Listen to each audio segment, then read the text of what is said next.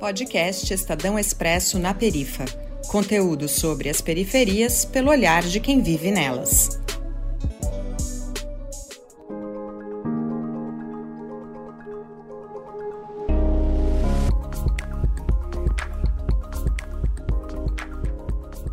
Olá, eu sou a Bruna Rocha, jornalista e fotógrafa da cidade de Salvador. E nesse episódio do Expresso na Perifa, o papo será sobre o educador Paulo Freire. Para conversar comigo, eu convido Raimundo Justino. Ele é professor e mestre em estudos culturais da cidade de São Paulo. Sua participação foi gravada de casa, então poderemos ouvir alguns ruídos típicos das periferias. Então, Raimundo, quem foi Paulo Freire?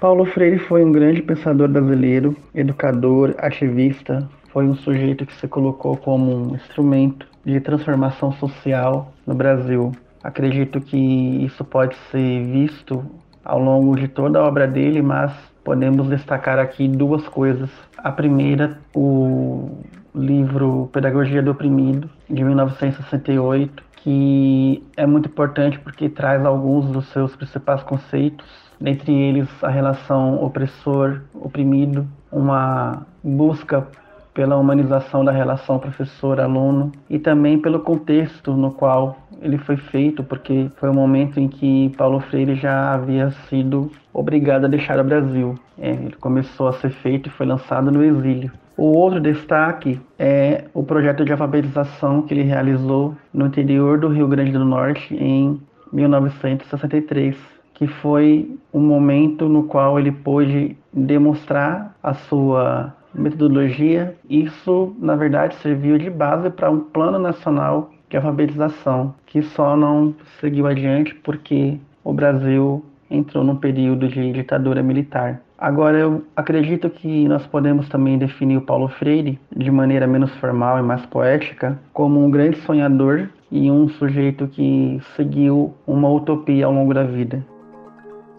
Freire, como bem disse Raimundo, era um sonhador. E este lugar de sonhar é retirado de muitos jovens negros e periféricos. Para você, ouvinte, ter uma noção, o IBGE afirma que cerca de 4,6% das crianças brasileiras estão em situação de trabalho infantil. Elas têm idade entre 5 e 17 anos, ou seja, aquele ponto-chave onde os sonhos não têm limites. É por isso que eu te pergunto, Raimundo, qual a importância de Paulo Freire para a educação? E além disso, como sua metodologia se adapta às múltiplas realidades? Paulo Freire tem uma relevância imensa para a educação porque ele trouxe uma técnica, um modus operandi de trabalhar com os educandos, mas principalmente porque ele associou esta técnica a um discurso e a uma ação política. Penso que sem o pensamento freiriano, boa parte dos projetos e planos para a educação no Brasil careceriam de afeto, de sensibilidade e até de uma certa indignação necessária em um país historicamente desigual como o nosso.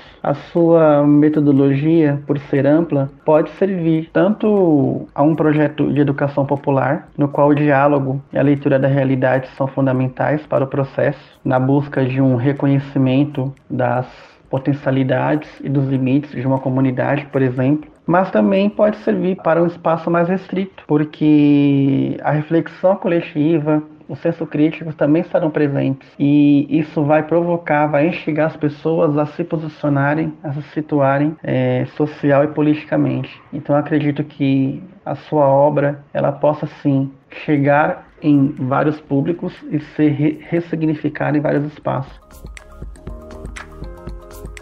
Compreendi.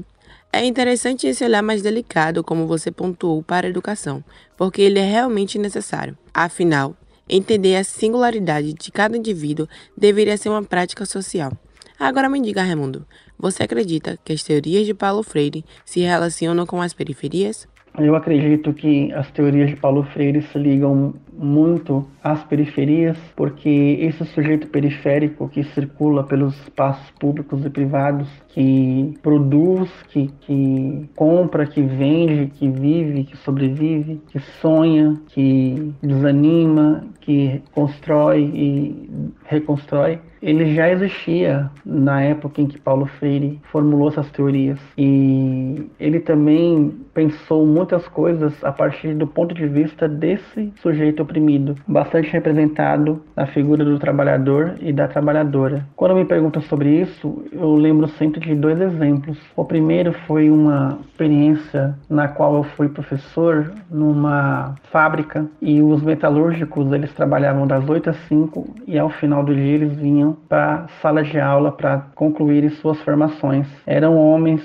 de vários bairros da periferia de São Paulo, da grande São Paulo, que pegavam trem lotado, que não ganhavam bem, mas estavam ali todos os dias naquele esforço de chegarem naquele, naquela formação final. E nós da equipe de professores precisamos nos reeducar também para pensar nos conteúdos, nas propostas, nas dinâmicas. Então nós passamos a tentar entender melhor a rotina deles, como que era o trabalho deles na fábrica, como que era o dia a dia deles, a origem deles a, e a trajetória deles até então. Foi um trabalho bastante bonito e aquela turma que no começo do ano era uma turma mais calada e desanimada, no final do ano estava bastante é, participativa e, e, muito mais consciente da importância daquele processo todo. E o outro exemplo que eu sempre trago é de uma professora da prefeitura que descreve um trabalho que ela fazia com alunos na cidade de Tiradentes. Ela reparava que os desenhos dos alunos eram sempre muito recheados de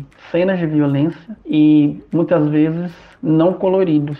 Especialmente ela citava um aluno que usava a figura daqueles homens palito para desenhar e descrever tudo. Ela fez um grande trabalho de é, exposição, de reflexão com os alunos a respeito de todas essas dificuldades que existiam ali, mas ela sempre ficava pensando naquele aluno que continuava desenhando homens palito. Só que ao final do relato dela, ela diz que no fundo ela não tinha reparado que o aluno continuava usando homens palito para representar ali a realidade dele, mas as cenas não eram mais tristes nem de violência como eram antes. Então, acredito que esses dois exemplos eles trazem um pouquinho dessa desse conteúdo inspirado nas teorias de Paulo Freire que foram transformadas em prática. Sim, é bom saber que existe essa ligação entre os dois. Você acha que esse intelectual tem um devido reconhecimento na sociedade brasileira? Ou ainda falta divulgação sobre quem ele foi, suas contribuições, práticas e afins? Acredito que ainda não é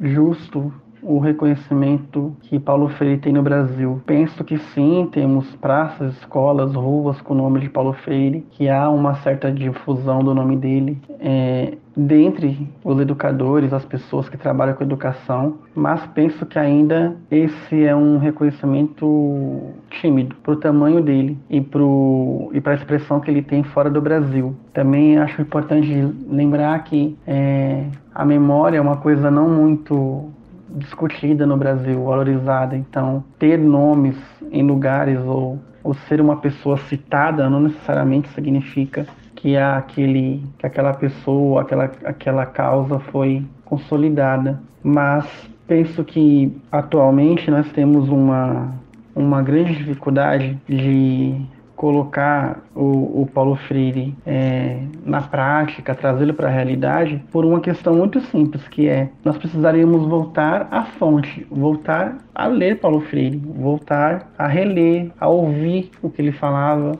a, a ver suas entrevistas, para a partir dessa nova escuta ou dessa é, reescuta, a gente poder também reinventá-lo, que é como ele queria que fosse feito. Penso que nós estamos em um momento em que muita gente cita o Paulo Freire e o respeita e, e sabe de sua importância, mas que nem todo mundo necessariamente fez uma imersão minimamente apropriada na obra dele. Realmente, e o cenário político atual é um grande exemplo disso, pois ele apresentou medidas que prejudicam o crescimento intelectual da população. Um exemplo prático disso é a perda de 30% de investimentos do governo federal na educação brasileira. No total, foram veitados 2,2 bilhões de reais.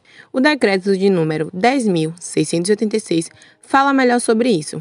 Por fim, Raimundo, eu te pergunto, por que Freire sofre tantos ataques? Qual o motivo disso acontecer e quem são essas pessoas? Paulo Freire sofre muitos ataques, em primeiro lugar, porque ele formulou uma teoria que é muito incômoda, que revela, que escancara, que aponta desigualdades, contradições, violências, que são históricas.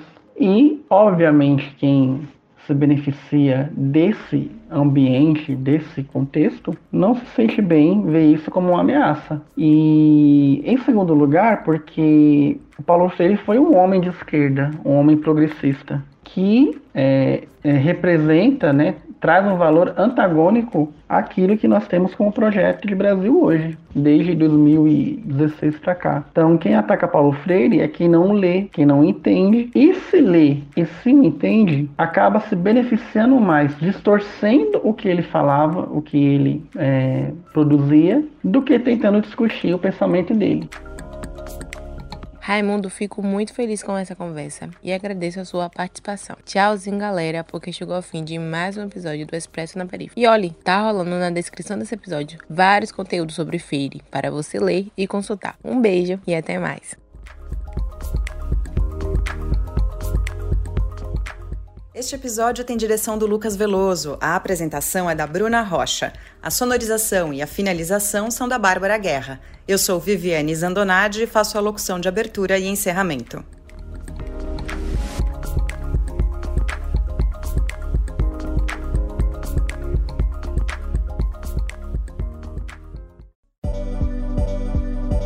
Você ouviu o podcast do Expresso na Perifa, um projeto da 99, empresa de mobilidade e conveniência, em parceria com o Estadão Blue Studio e coletivos periféricos. Saiba mais em expressonaperifa.com.br.